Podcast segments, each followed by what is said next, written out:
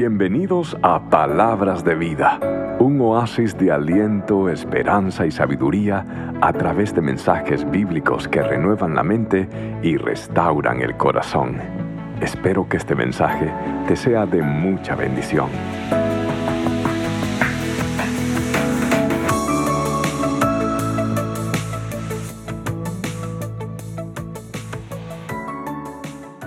Mi nombre es Daniel y soy tu amigo. Quiero hablarte hoy del adulterio.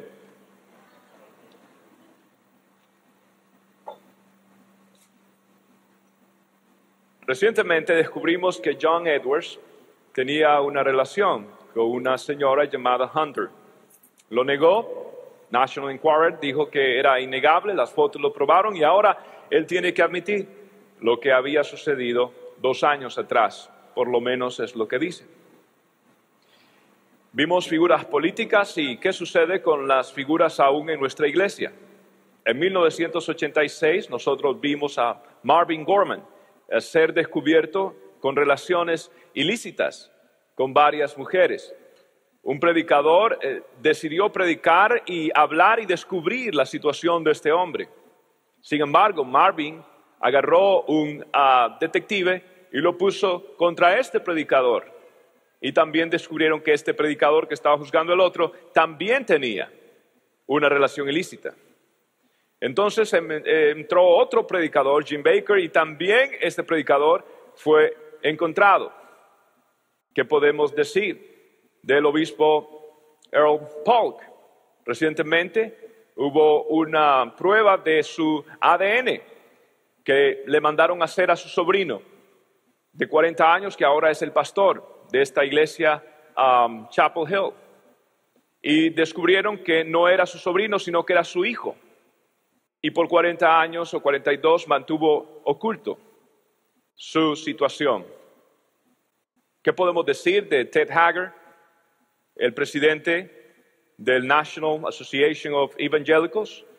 Un hombre que representaba a 45 mil ministros, descubierto también una relación ilícita. Entonces, el problema es serio. ¿Qué podemos decir de cuántos hogares y cuántas personas han sido golpeados? ¿Usted cree que entonces yo debería de quedarme callado y no hablar de este tema? Es como aquellas personas que estaban en Australia buscando y hablando acerca de una investigación por qué la mayoría de personas le faltaba el brazo derecho de ese pueblo. El hombre que fue a hacer aquella historia, simplemente estaba en un bote y de pronto saltó un cocodrilo y le comió la mano a su camarógrafo. Y este hombre asustado, aquellos hombres locales lo atendieron y le dijeron, no nos gusta hablar del tema. No nos gusta hablar del tema, eh, eh, no, no, no queremos esa investigación. En este lugar no nos gusta hablar del tema. La verdad es que todo mundo está manco, pero no queremos hablar del tema. Hola, mi nombre es Daniel Arboláez. Soy tu amigo. Y quiero hablarte de un tema sensible. Y el tema de hoy no se trata del pasado. Yo no sé qué errores han habido en el pasado. No quiero saberlos. Este mensaje es para el futuro. Mi enfoque no es lo que sucedió atrás, lo que sucedió atrás ya pasó. Y si usted ha encontrado perdón en el Señor y se ha arrepentido de todo corazón, la palabra del Señor dice, ninguna condenación hay para los que están en Cristo Jesús, aquellos que no andan conforme a la carne, sino conforme al Espíritu. Les decía la semana pasada, es muy frecuente para mí que cuando no camino en el Espíritu, empiezo a caminar en culpabilidad.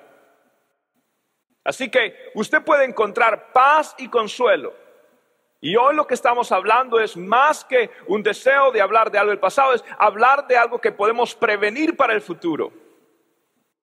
La Biblia dice en Santiago 1, capítulo 13, cuando alguno es tentado, no diga que es tentado de parte del Señor, porque el Señor no puede ser tentado, ni Él tienta a nadie.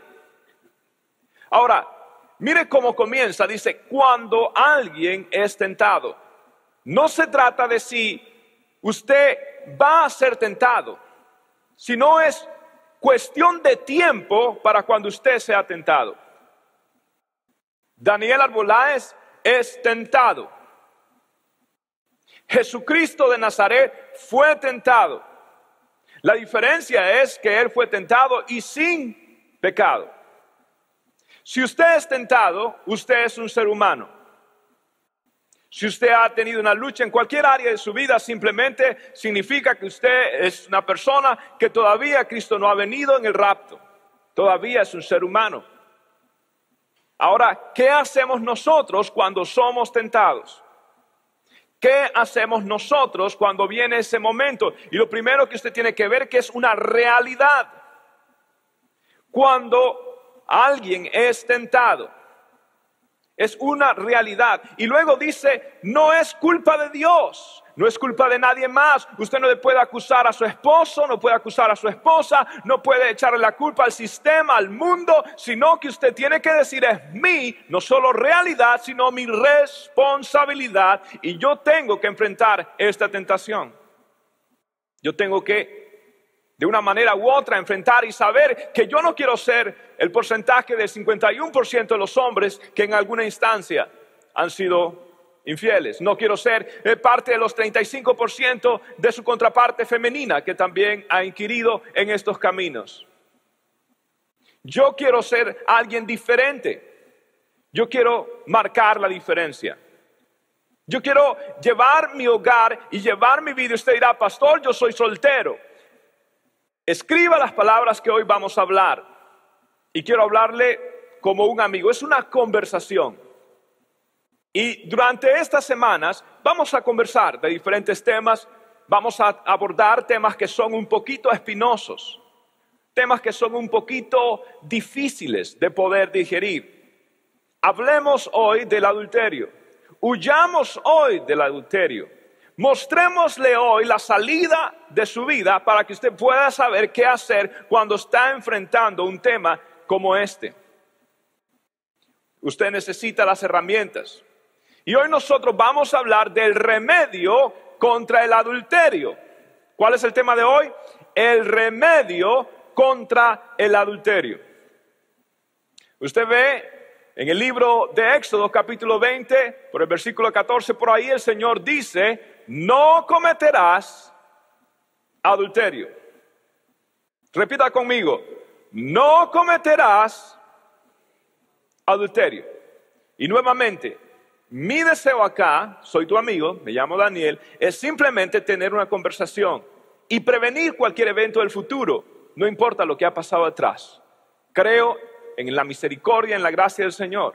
Sin embargo, no podemos dar la vista y enseguecernos y no hablar del tema. Necesitamos prevenir para su hogar de hoy, para los jóvenes, para los matrimonios jóvenes, necesitamos ver cómo nosotros, y el tema es importante, el tema es de vida o muerte.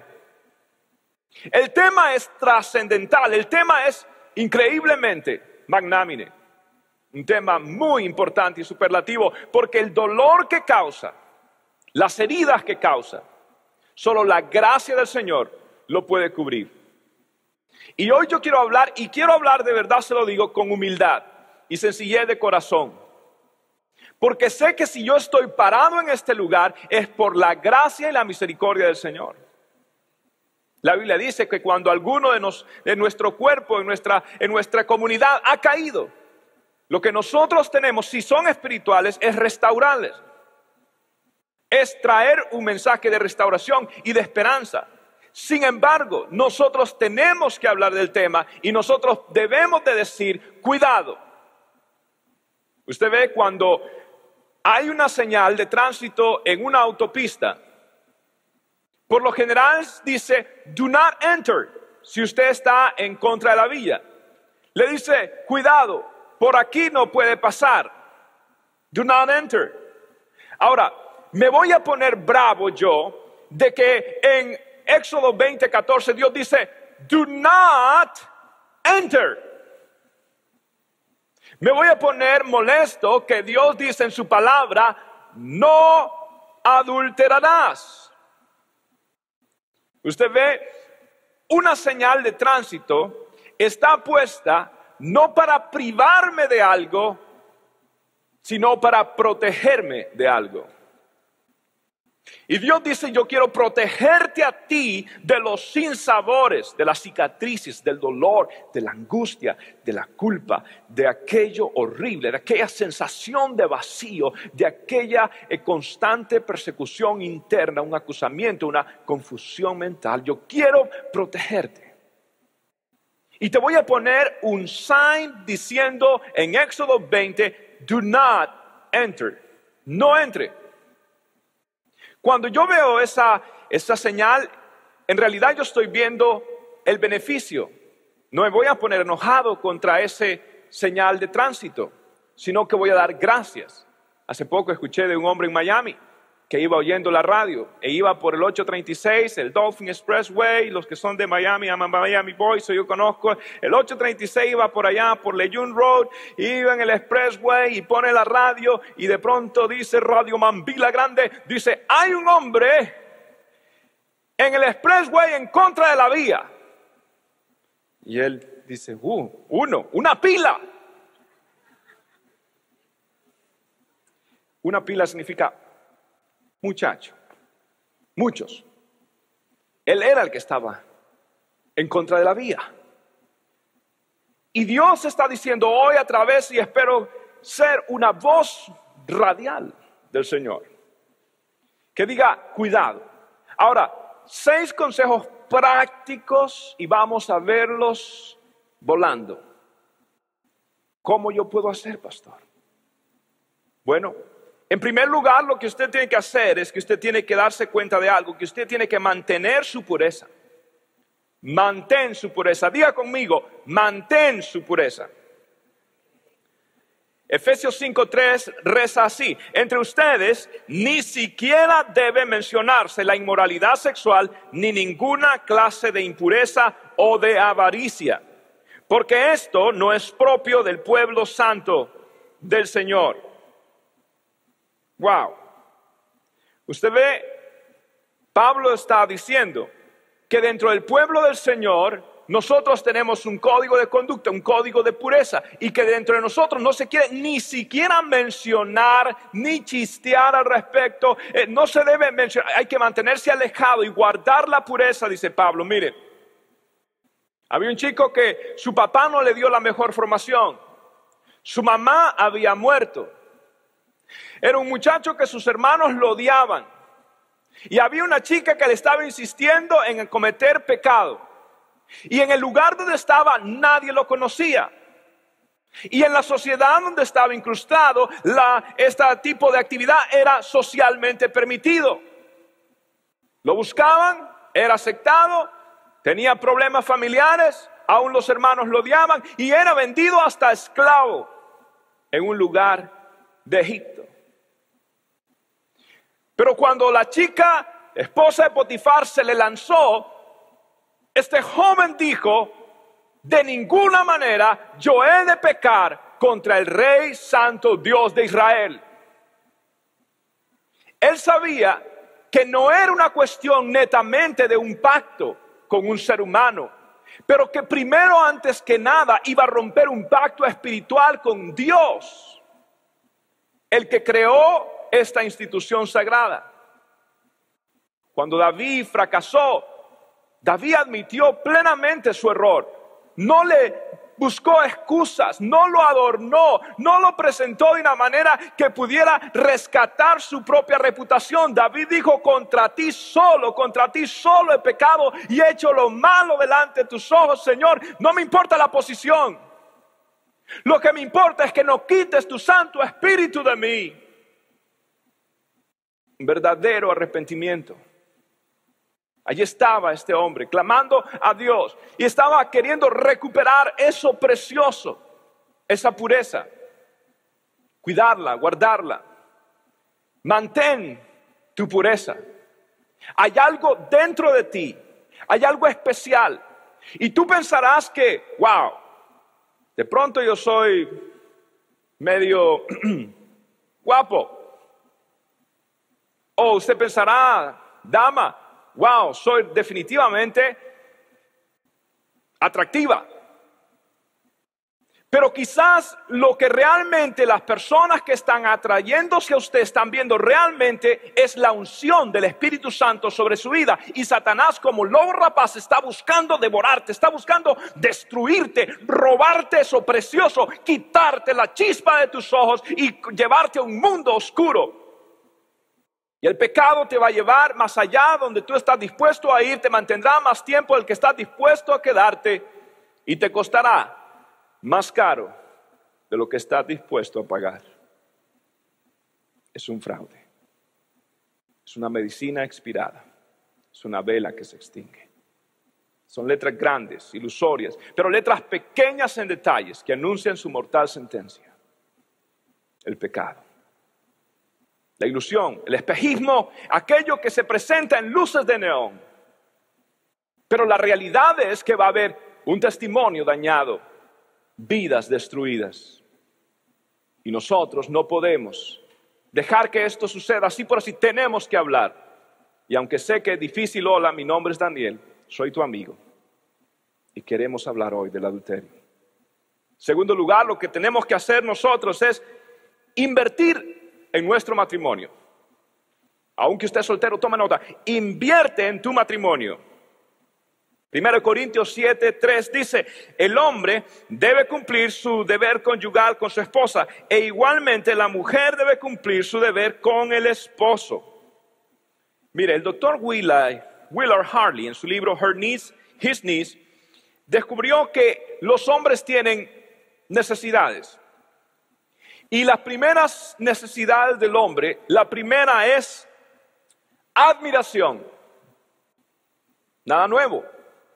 Hicimos la serie La familia y vimos que dijimos que la admiración, el elogio es, es el combustible del alma femenina, a mí, masculina. Admiración. Segundo lugar, el hombre quiere algo más romántico. El hombre quiere algo más ilusorio. En segundo lugar, quiere satisfacción sexual. Ah, las hermanas están desilusionadas. Número tres, el hombre busca compañerismo divertido. O sea, alguien con quien divertirse. Vamos a ver las Olimpiadas. No digo el boxeo, la UFC, o, no, no, pero alguien que podamos disfrutar. Cuatro, quiere una esposa atractiva. Atractiva. Con perfume no de cebolla ni de ajo. Atractiva. Con peinados tremendos, pero que todavía la maquinaria que se dejan ahí con los rulos, los rolos, eh, fuera de su pelo, para que se vea hermosa. Un hombre busca esto. Eh, no lo digo yo, échele la culpa al doctor Willard. Ahora, el doctor Willard dijo que las mujeres tienen otras necesidades. Y la primera de ellas, ¿usted cree que cuál es la primera de ellas? Las mujeres quieren cariño. Y las hermanas dicen, y los hombres dicen, ah. Número dos, las mujeres quieren conversación de largo metraje. Conversación. La mujer, en tercer lugar, quiere honestidad. Honestidad. Y yo no sé por qué, pero me da la impresión que la mujer es como un ser más íntegro en eso. Es más, como más fidedigno. Y en cambio el hombre, eh, ¿por qué llegaste tarde? No, es porque tenía que pasar por acá y por allá. Y, la mujer lo queda viendo, lo queda viendo. Y de pronto el hombre, eh, la mujer sabe que no está siendo honesto porque, porque a él se le nota, ¿sabe cómo se le nota? El labio inferior se le empieza a desprender. Y, porque empieza a humectarse eh, su, labio inferior bembal. Empieza a, tragar duro. Y, o, le da un tic nervioso. O empieza a, rascarse eh, la cabeza, el, el vientre, o, empieza a acariciarse la cabellera que le sale de los oídos o de la nariz, o, él empieza, él sabe que está mintiendo, que, no está diciendo la verdad, ella sabe que, hay algo no cierto, los ojos están vidriosos, eh, no algo raro está pasando. Ella quiere honestidad, en cuarto lugar, ella quiere apoyo financiero. Gloria a Dios. Apoyo financiero. Alguien dijo, está en la Biblia. Eva vivió a costillas de Adán.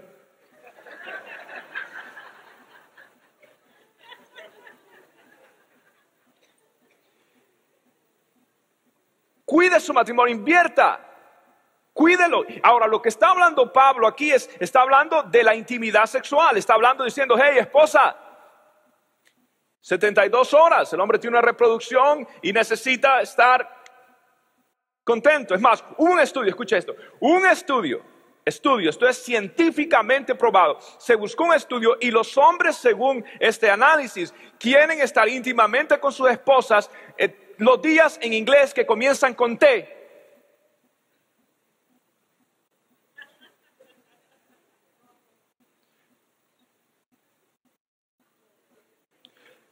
Tuesday, Thursday, today and tomorrow.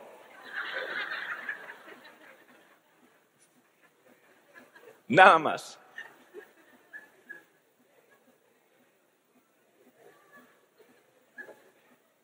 Oh, entonces, la esposa sabia y el esposo, el matrimonio sabio, tienen que cuidarse en esa parte. Tienen que poner en un, en un schedule. En serio, uno está tan ocupado que uno tiene que decir, ok, oh, voy a ver todo lo que me toca hacer el día de hoy. Ah, ahí está. Me toca hoy. Ok, lo que sea, pero usted tiene que cuidar. Le decía el mensaje, ¿no? Que nos enseñaron en esta conferencia, que cuando, cuando uno está queriendo, pues, dar a entender, uno deja una vela en la mesa. Y cuando uno llega, si ve la vela, significa que, ese, que los niños no se van a desvelar hoy que hay que ponerlos a dormir temprano, lo que sea, pero usted tiene que cuidar e invertir en su matrimonio y desarrollar actividades que puedan disfrutar como familia. Mire, el sábado ayer estuvimos un día tan precioso, salimos, estábamos allá, ya era tarde, alguna familia nos quedamos en la playa, comimos, fue algo tan especial, tan hermoso, eh, disfrutamos, reímos entre familia.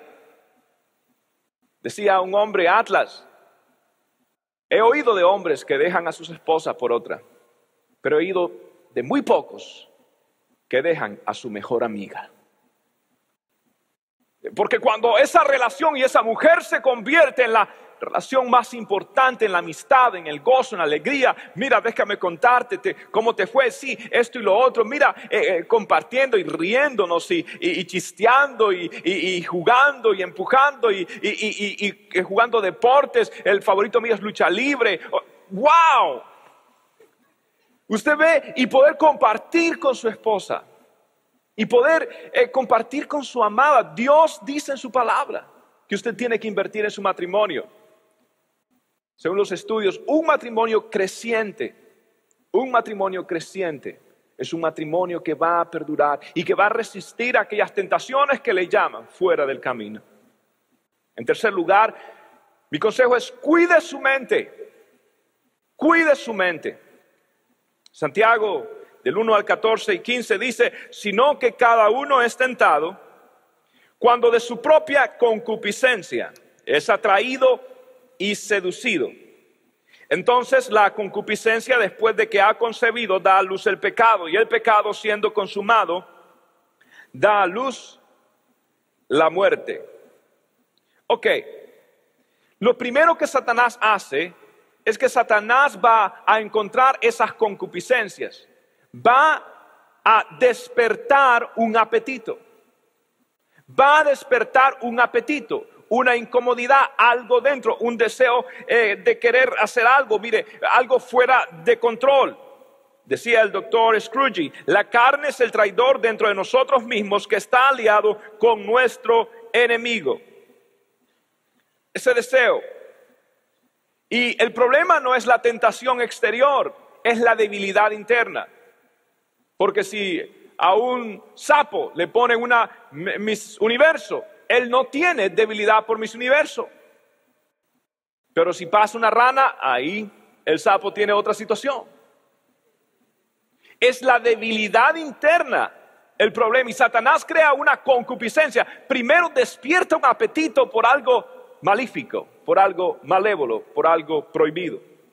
Segundo lugar, entonces ahora demuestra algo atractivo. Primero despierta el apetito y luego muestra algo atractivo. Dice que es atraído y es seducido. La palabra atraído es en griego excelco, que significa salir de un lugar seguro a un lugar para ser presa de un cazador es atraído, sale, él está en su lugar, en su cuevita, en su nido, en su hogar, en, el lugar hermoso del calor del hogar, pero allá se le presenta un excelco o excelca. Y la excelca, en realidad el término es excelco, pero estoy haciendo combinaciones de las mías. La excelca lo saca de su nidito, lo saca de su lugar seguro, de su protección, y lo pone en un lugar expuesto a los ataques del enemigo. Y no solamente hace un excelco, sino que ahora hace un deslazo, que el término significa es seducido, es cuando a alguien se le tiende una carnada, una trampa. Cuando alguien se le presenta, ¿qué es una, es una, una carnada? Es algo que pareciera un pescado, que pareciera un pez, y que las personas eh, tienden o quieren ir y morder ese pescado, morder algo que aparentemente es y no lo es, es una mentira. Detrás de todo pecado hay una mentira de Satanás, hay una mentira del diablo. Y el Señor vino a darnos su verdad. Es atraído. Los esquimales tienen un método un poquito sangriento para cazar lobos. Ellos agarran un hacha, aniquilan un animalito, la sangre que queda en el hacha la ponen ellos fuera de su iglú y allí empieza a congelarse.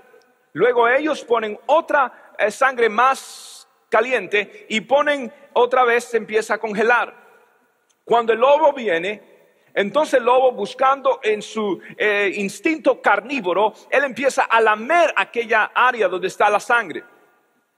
Y empieza a descubrir, entonces se vuelve más intenso porque ya descubrió algo que le empieza a, crear ese apetito, eso atractivo, y ahora empieza a tener ese impulso.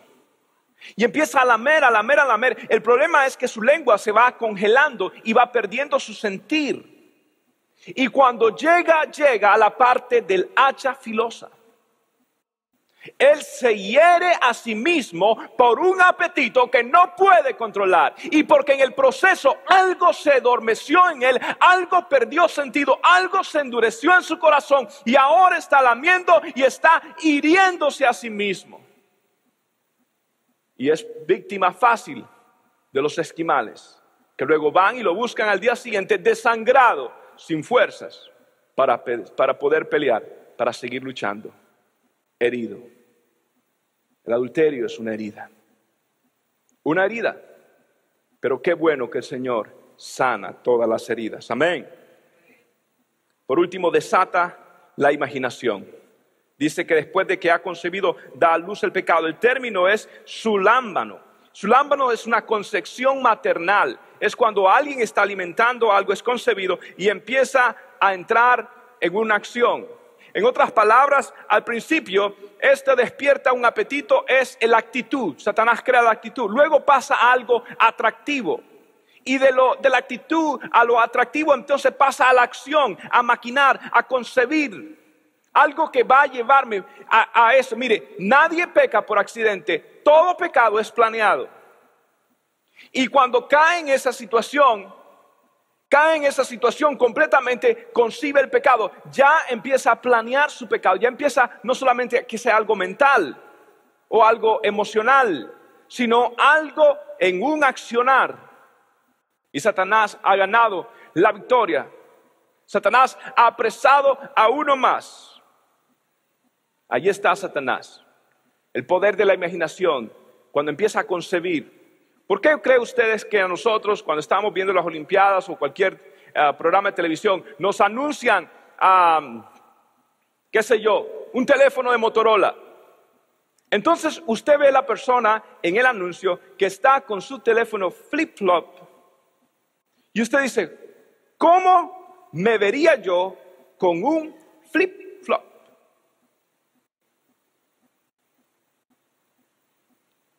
¿Cómo me vería yo con los, con los tenis Nike Pegasus?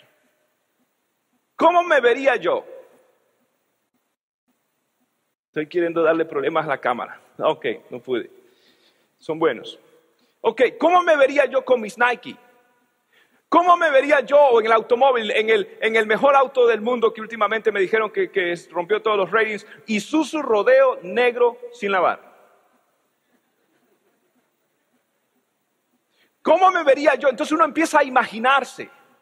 Uno empieza a imaginarse. Y ese es el poder del mercadeo. Que usted pueda concebir y ellos saben que de la concepción se pasa a la acción. Cuide su mente. Ahora, cuarto lugar, mantenga sus relaciones sanas. Mantenga sus relaciones sanas. A, sea una persona amistosa, y ahorita le voy a decir esto. Mire, Proverbios 5, 3, 4 dice, porque los labios de la mujer, oh, esto es tremendo, porque los labios de la mujer extraña destilan miel y su paladar es más blando que él, mas su fin es amargo como el ajenjo, agudo como espada de dos filos. En otras palabras, estás partido. Ahora, primero comienza como, ¿qué destila de sus labios? miel, miel, mielosa. Y el hombre allí le dicen cosas buenas y el hombre, mm, y ella miel, miel, y el hombre Winnie the Pooh. Mm, mm. Y ella miel, miel, y él...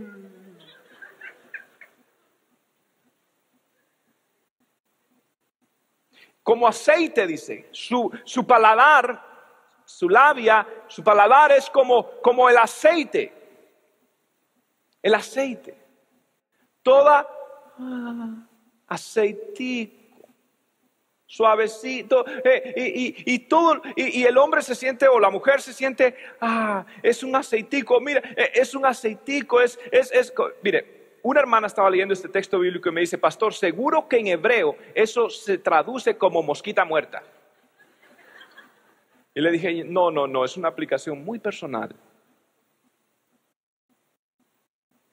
Eh, y otro me estaba diciendo, pastor, mire que comienza con, miel y termina en ajenjo. Eso es cuando alguien estaba de novio y después se casó. Pero yo le digo, no es así.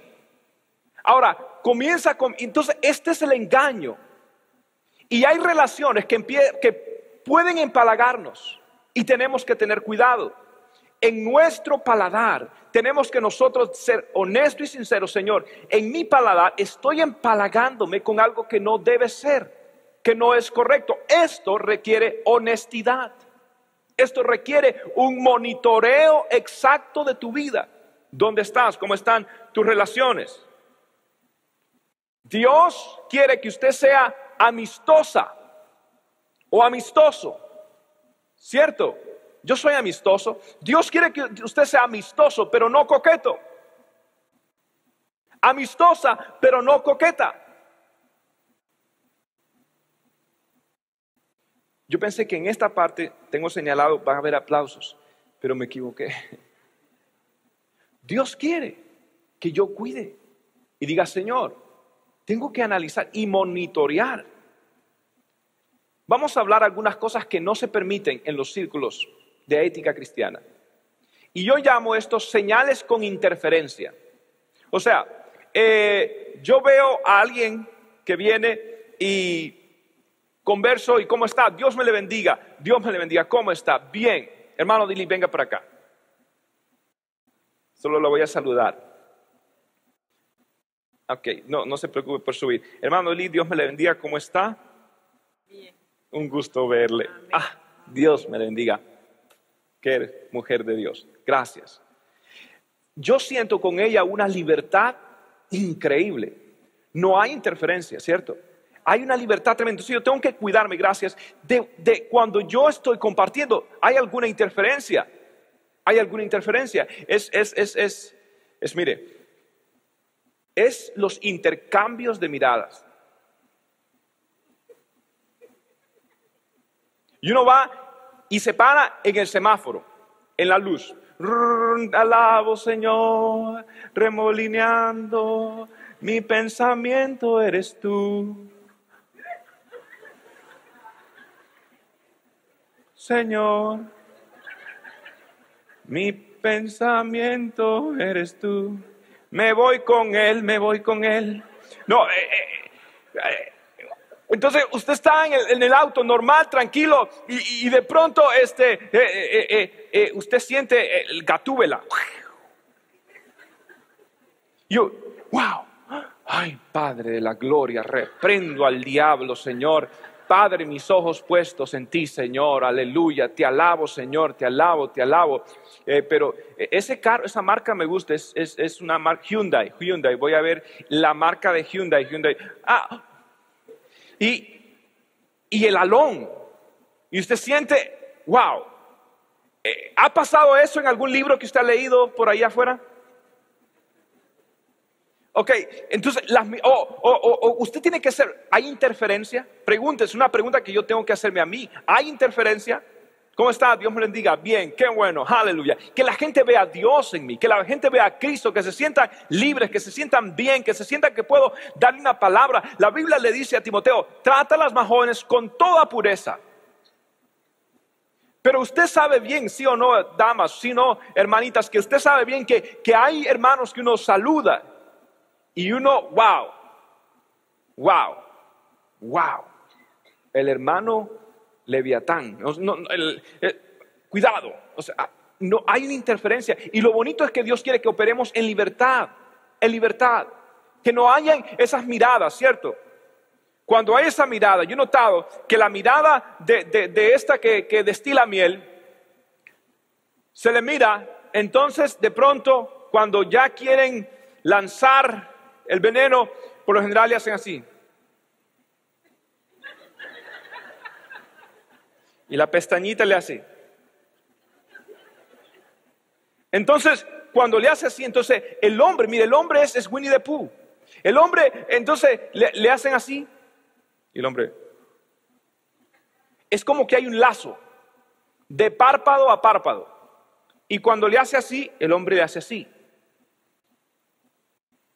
El hombre le hace así. Entonces, ahora usted tiene que cuidarse. Cuando le alen el lazo, usted lo de regreso. Le dan esa mirada, le bajan la mirada y usted le haga.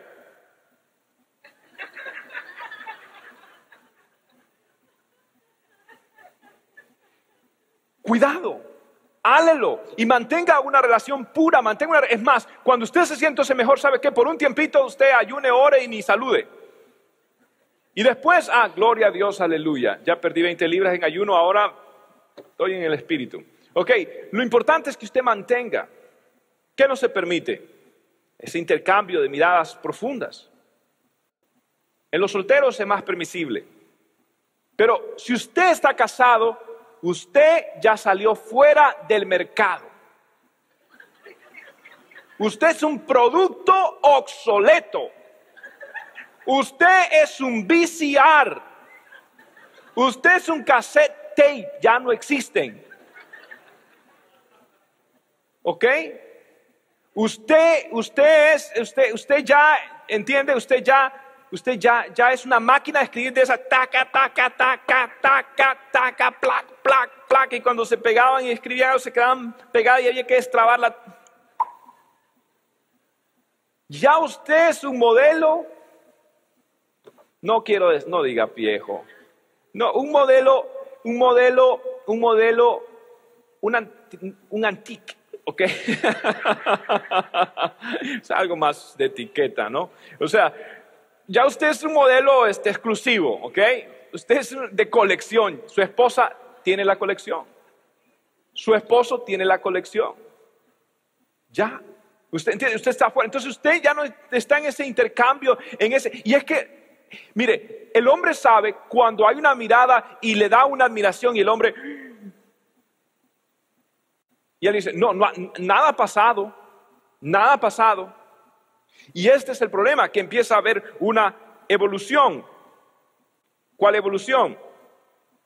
La búsqueda de la compañía con motivos impuros.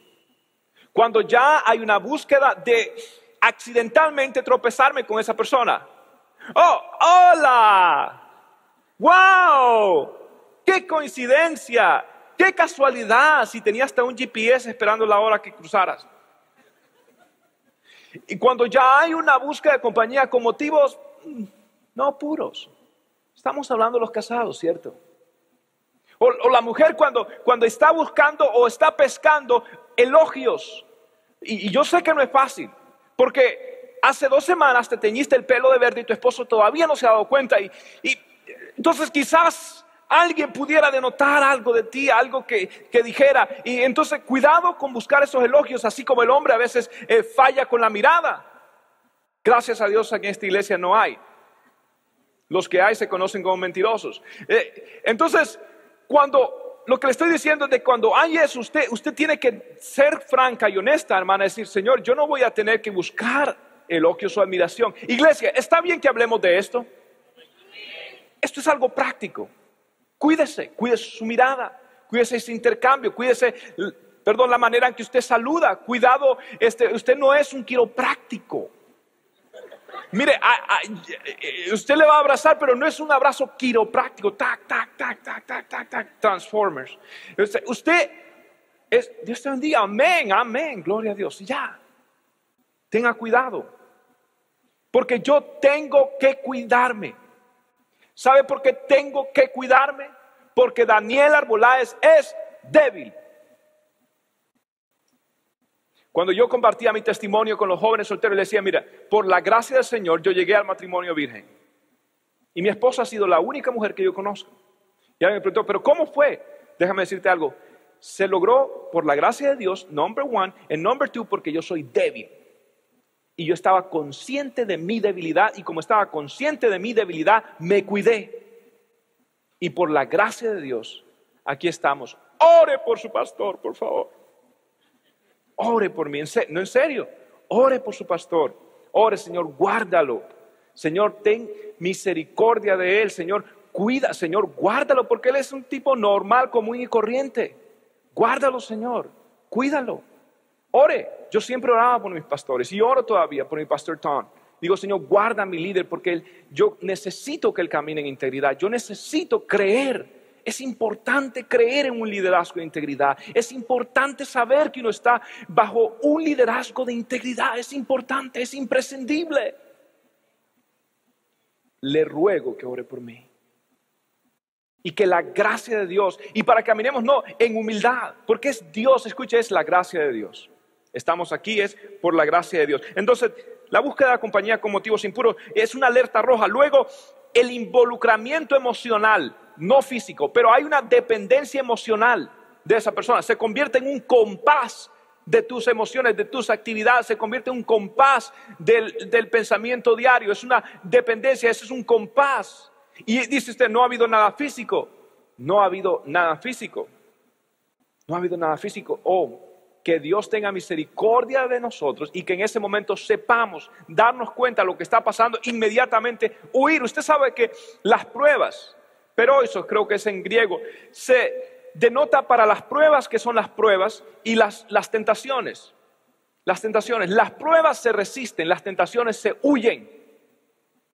Se huye. Patitas, ¿para qué? Aquí es huir. ¿Cuál es la estrategia contra la tentación? ¿Cuál es la estrategia? Huyan mis valientes. Salga corriendo. Más vale que digan cómo es el ratón, león, cómo es.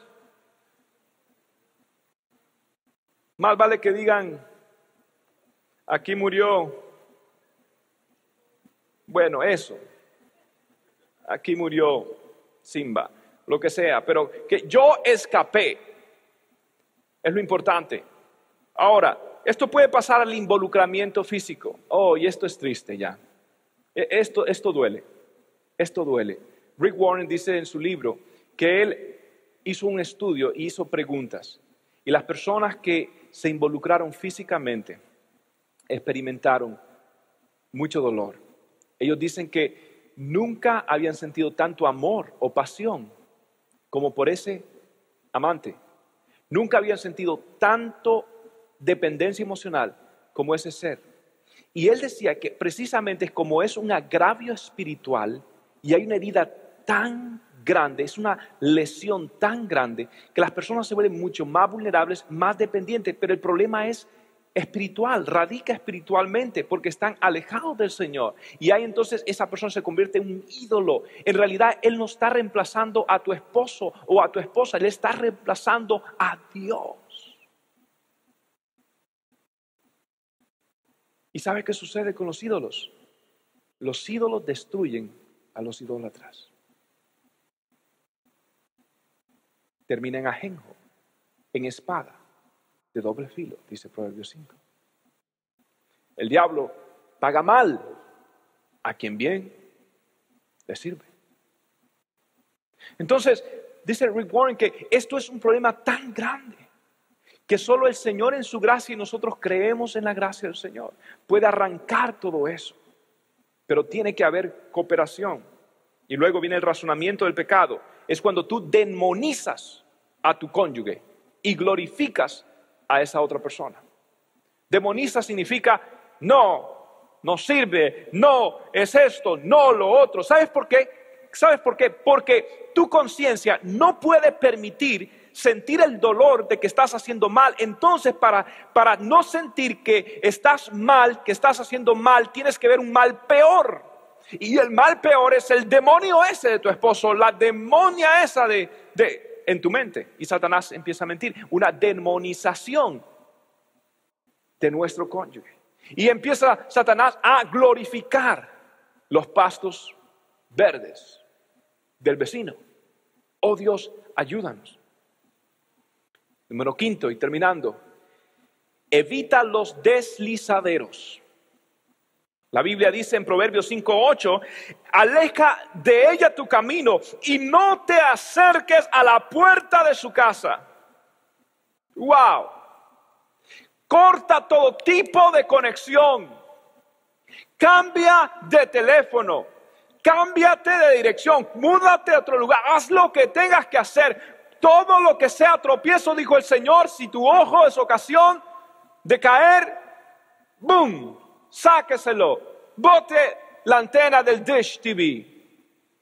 Bote el cable, arránquelo, arranque. Si tiene que, llame en ti diga, cancelo mi servicio de internet. Lo que sea que tenga que le esté trayendo pecado, huya del pecado, corra por su vida, corra hacia Dios. Dios le va a ayudar, salga adelante. El Señor tiene un plan perfecto para su vida, no lo eche a perder. Huya, pelee por su hogar, pelee por sus hijos, pelee por su iglesia, pelee por su ministerio, pelee, pelee por su Dios.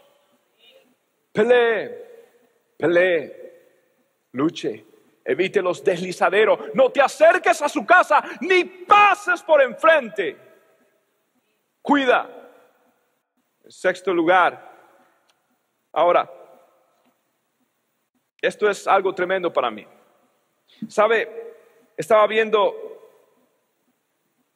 la televisión y le voy a contar esta historia, pero vamos a ir al número 6 porque es tremendo. Número 6, magnifique las consecuencias. Vamos a dejarlo más adelante. Magnifique las consecuencias. Hebreos 13:4 dice, tengan todos en alta estima el matrimonio y la fidelidad conyugal, porque Dios juzgará a los adúlteros y a todos los que cometen inmoralidades sexuales. Wow. Eh, mire las consecuencias. Número uno, a el pecado será expuesto el pecado será expuesto si no es confesado. Mateo 10, 26 dice, no hay nada encubierto que no llegue a revelarse, ni nada escondido que no llegue a conocerse. Wow.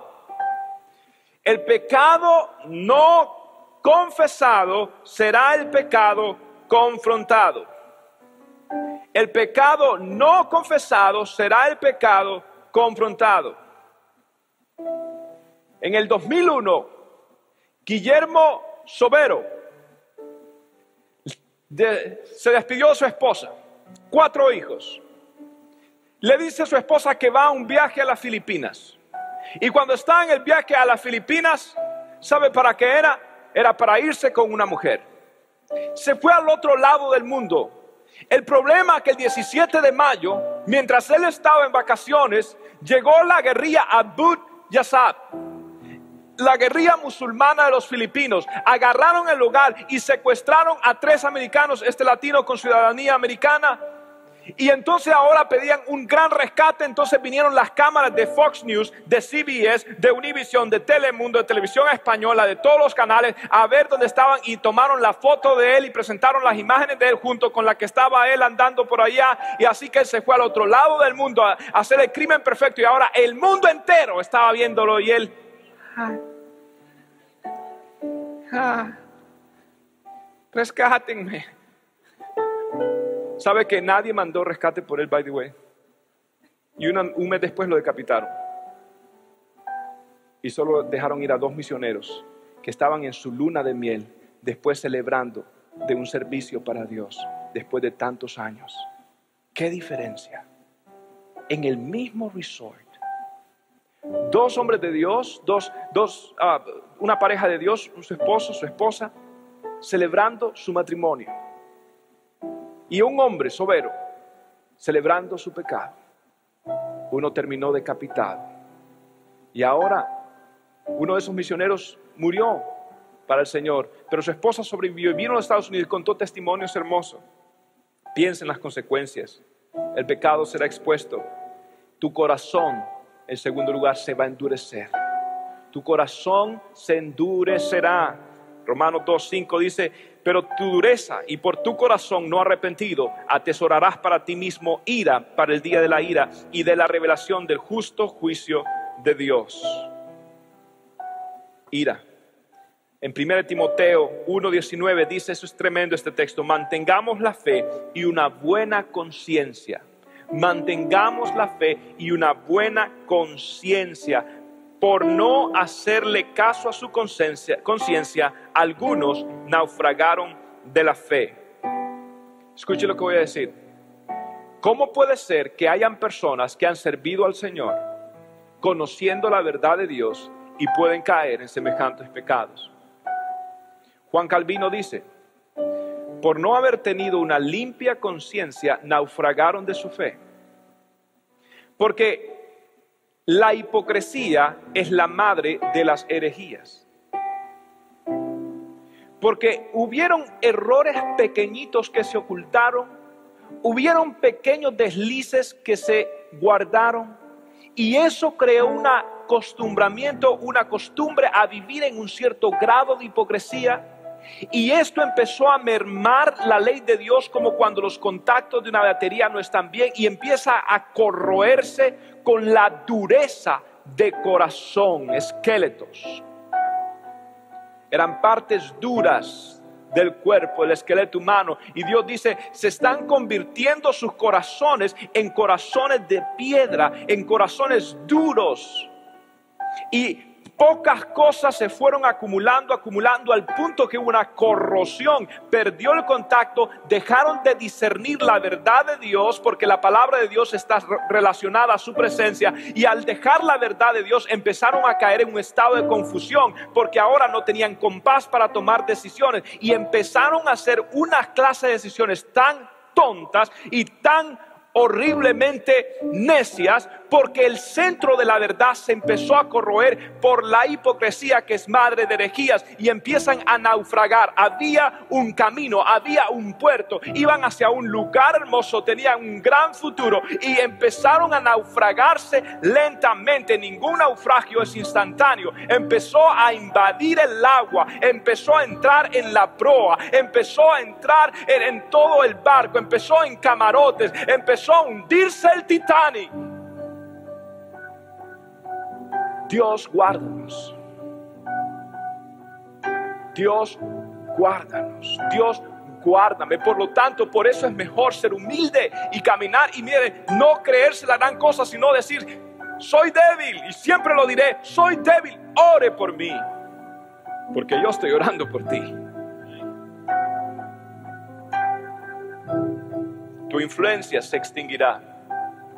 Y con eso terminamos Según Samuel 21, 17 dice, entonces los hombres de David le juraron diciendo, nunca más de aquí en adelante saldrás con nosotros a la batalla, no sea que se apague la lámpara de Israel. Miren, los hombres de David le dijeron a David, David, tú representas para nosotros, para nosotros luz. Tu vida para nosotros representa un punto de referencia. David, y si tú te expones al peligro, no queremos que la lámpara de Israel sea apagada. Escucha lo que te voy a decir. Detrás de ti, el Señor dice que tú eres lumbrera, tú eres luminar del mundo, porque la luz de Cristo está en ti. Y cuando tú caminas en el mundo, hay, hay algo en tus ojos, hay, hay una chispa. Y es, es la chispa de la santidad, es la chispa de la pureza. Y el problema que Satanás quiere hacer es robarte. Satanás quiere robarte esa chispa. Satanás quiere quitar esa chispa de ti, esa pureza que refleja en tus ojos. Quiere robártela. Quiere quitar tu luz. Porque detrás de ti hay pueblos. David, no te expongas al peligro porque hay un pueblo que depende de ti. Y tú dirás, pastor, yo, oh, oh, oh, oh, tú eres importante. Tú, tú eres, tú representas pueblos y naciones para Dios. Y si tú caes, y si tú fallas, y si tú te tropiezas, y si tú cometes esa sandez, va a haber oscuridad para pueblos, va a haber confusión. Un ingeniero secular peca y al día siguiente se levanta y sigue siendo un ingeniero. Un maestro secular peca y al día siguiente sigue siendo un maestro secular peca y al día siguiente sigue siendo un doctor. Un dueño de compañía de construcción peca y al día siguiente sigue siendo un dueño de compañía. Pero un cristiano peca y en la mañana siguiente las cosas no serán igual. Un pastor peca día siguiente, la mañana no será igual. Hay una luz. Es la luz del Espíritu Santo. Es la luz de su presencia en mí. Yo no la quiero perder, Señor. Yo no la quiero perder. Yo no la quiero perder, Señor. Guárdame. Que tu luz deje de brillar en mí. Señor, guarda, Señor, guarda. Que de alguna forma u otra yo voy a dejar que la luz que tú me has dado, que los pueblos que van a ser alumbrados por lo que tú has depositado en mí, póngase de pie. Señor, te pido que de ninguna forma, de ninguna forma, de ninguna forma, de ninguna forma, yo vaya a dejar que la oscuridad entre en mis ojos, entre en mi vida. Oh, guárdame, guárdame, Señor.